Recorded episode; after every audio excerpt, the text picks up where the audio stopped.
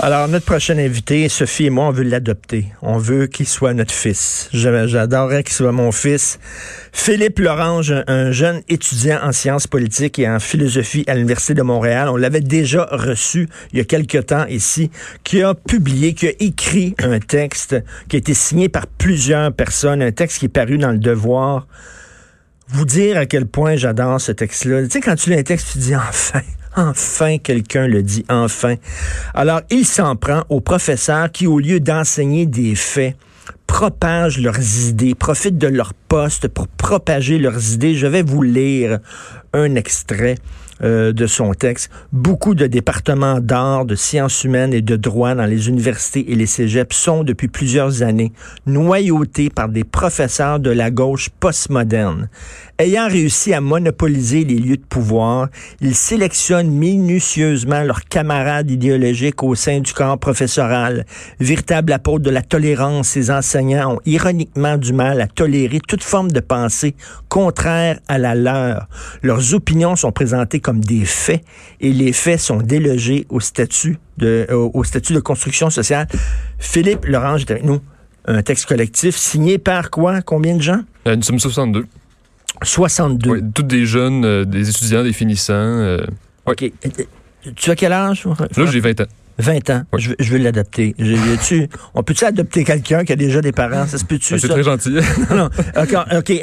premièrement, Comment comment c'est venu l'idée d'écrire ce texte-là? En fait, euh, sur les réseaux sociaux, j'avais publié quelque chose pour dire que j'avais vu des professeurs dogmatiques euh, qui imposaient leurs idées euh, au cégep. Et puis là, j'ai eu des j'ai reçu des témoignages d'élèves au cégep à l'université qui m'ont parlé de, leurs expériences face à des professeurs très idéologiques. Euh, puis parfois, c'est des, des, programmes complets qui sont totalement noyautés par des programmes idéologiques. Et donc, euh, face à cela, je me suis dit, il me semble que j'aurais hâte qu'un jour ça finisse cette espèce de, folie-là. Ils font de la propagande. oui, exactement. ça n'a aucun sens. Et puis, même si c'était, même si c'était de, la propagande qui est plus nationaliste ou plus, plus en faveur de mon idéologie, ben je serais contre aussi. Ok. Mais euh, c'est ça. Donc là, ok, c'est pas, c'est pas l'affaire, c'est pas que t'es pas d'accord avec leurs opinions, c'est que le fait que, au lieu d'enseigner des faits, ce qui mhm. devrait être la job des profs, c'est que qui, qui, qui propagent leurs opinions, quelles que soient leurs opinions, Absolument. contre. C'est ça, moi, euh, je dis, je suis déjà pas d'accord avec leurs idées, mais en plus, s'il faut nous l'enseigner comme si c'était des faits scientifiques, ben là, on est dans ce qu'on appelle l'idéologie. Mais si, si l'université devait être nationaliste, conservatrice comme moi, ben ça aussi, je serais opposé à ça, même si je, même si j'étais hmm. d'accord. OK, mais, mais, mais ça, fait, ça fait longtemps que c'est comme ça. Écoute, moi, je suis allé au cégep en 1978.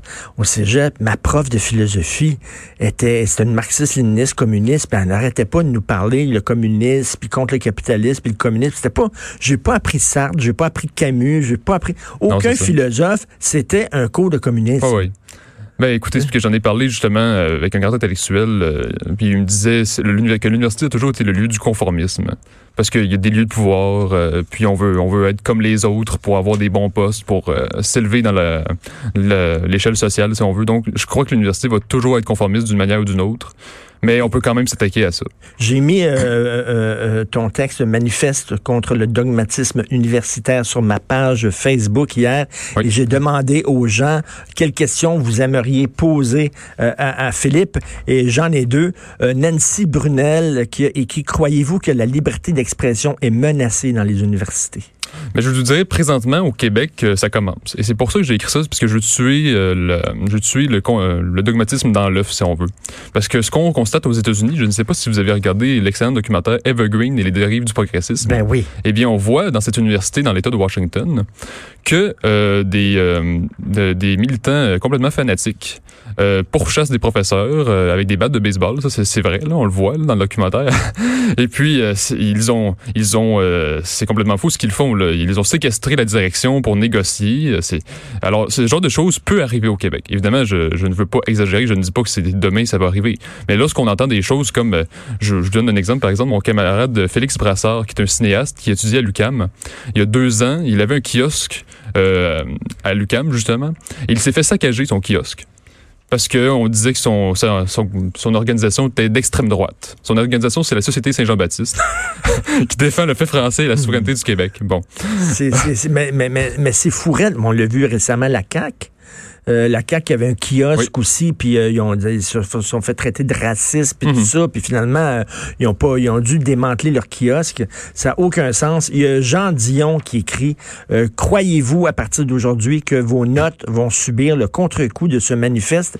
Est-ce que, est-ce que les- il y a des professeurs qui vont vous prendre en grippe? Il y y a quand même un risque là-dedans. là. C'est possible, mais je voudrais qu'à l'université, euh, je sélectionne les professeurs qui sont les moins idéologiques. Là. Il en reste encore des, des derniers des Mohicans, si on veut. Là. Mais euh, il y en a qui, je crois oui, oui, il y en a, il y en a qui pourraient euh, baisser mes notes ou mettre des bâtons dans les roues. Là. Mais, mais- Mais je crois pas que ma carrière euh, est en danger, si on veut. Là. Mais, mais dans le texte, quand on dit là, justement, ils choisissent leurs camarades au sein du corps professoral, c'est-à-dire que maintenant, quand tu veux être professeur, puis euh, tu- il faut que tu sois adoubé, il faut que tu sois accepté par les autres profs, donc il faut que tu rentres dans le rang. Mhm. Fait que c'est très difficile pour des professeurs qui ont des opinions contraires à cette gauche-là postmoderne, qui parle tout le temps d'identité, tout ça, à avoir des jobs de prof. Ben oui, euh, mais vous voyez, euh, il y a des cas intellectuels qui n'ont même pas réussi à être professeurs parce qu'on leur a dit, vous n'avez pas les mêmes idées que le département. C'est quand même incroyable.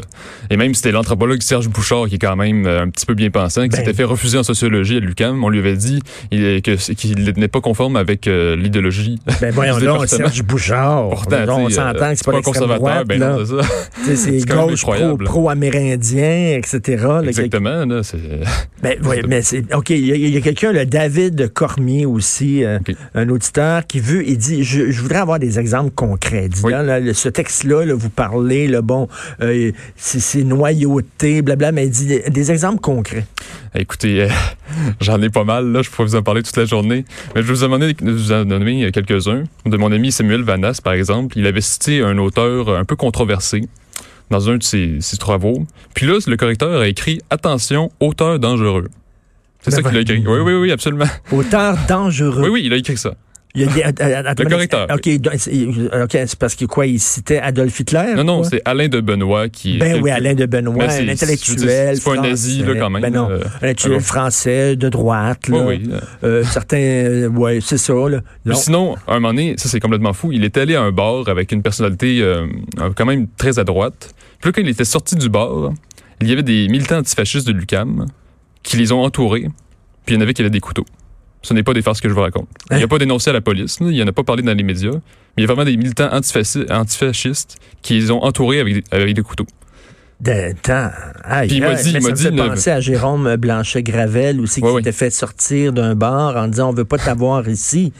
Dire, C'est pas un gars d'extrême droite, Jérôme, là, c'est un, conservateur. Ben non, là. exactement. Là, Mais sinon, d'autres exemples que je pourrais vous citer.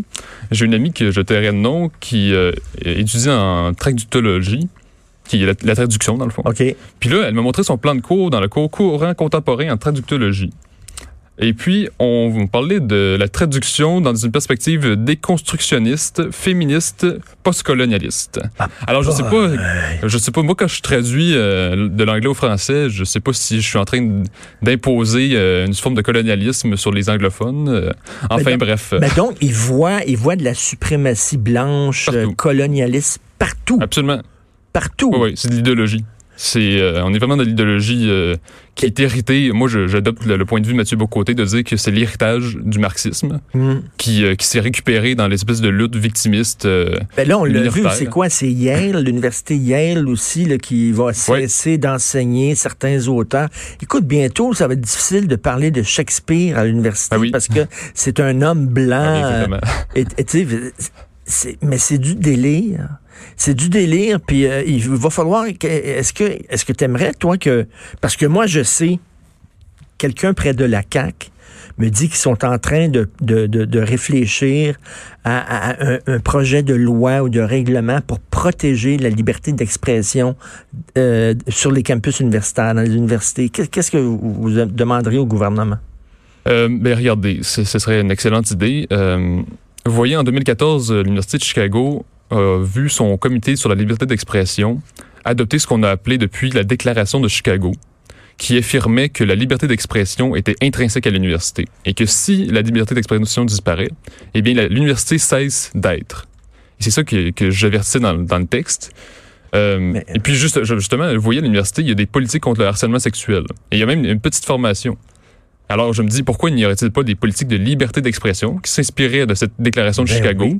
Et même, pourquoi pas avoir une formation, justement? Parce que c'est extrêmement important, la conversation démocratique. Si on la refuse, alors on tombe dans la diabolisation, dans l'extrême polarisation. Alors, il n'y a plus de discussion et puis on est dans la guerre civile. si D'ailleurs, Doug Ford, je pense, en Ontario aussi, ils veulent prendre euh, Oui, oui, des ça, mesures, des concrètes aussi pour protéger la liberté d'expression. Absolument, il a parfaitement raison. Mais, mais euh, tu, tu es très courageux, Philippe, parce que le- le- moi, je j'en reviens pas, le- des gens qui, qui ont des couteaux qui attendent un, Ouais. un gars sorti d'un bar avec des couteaux parce qu'ils trouvent que c'est un fasciste puis tout ça.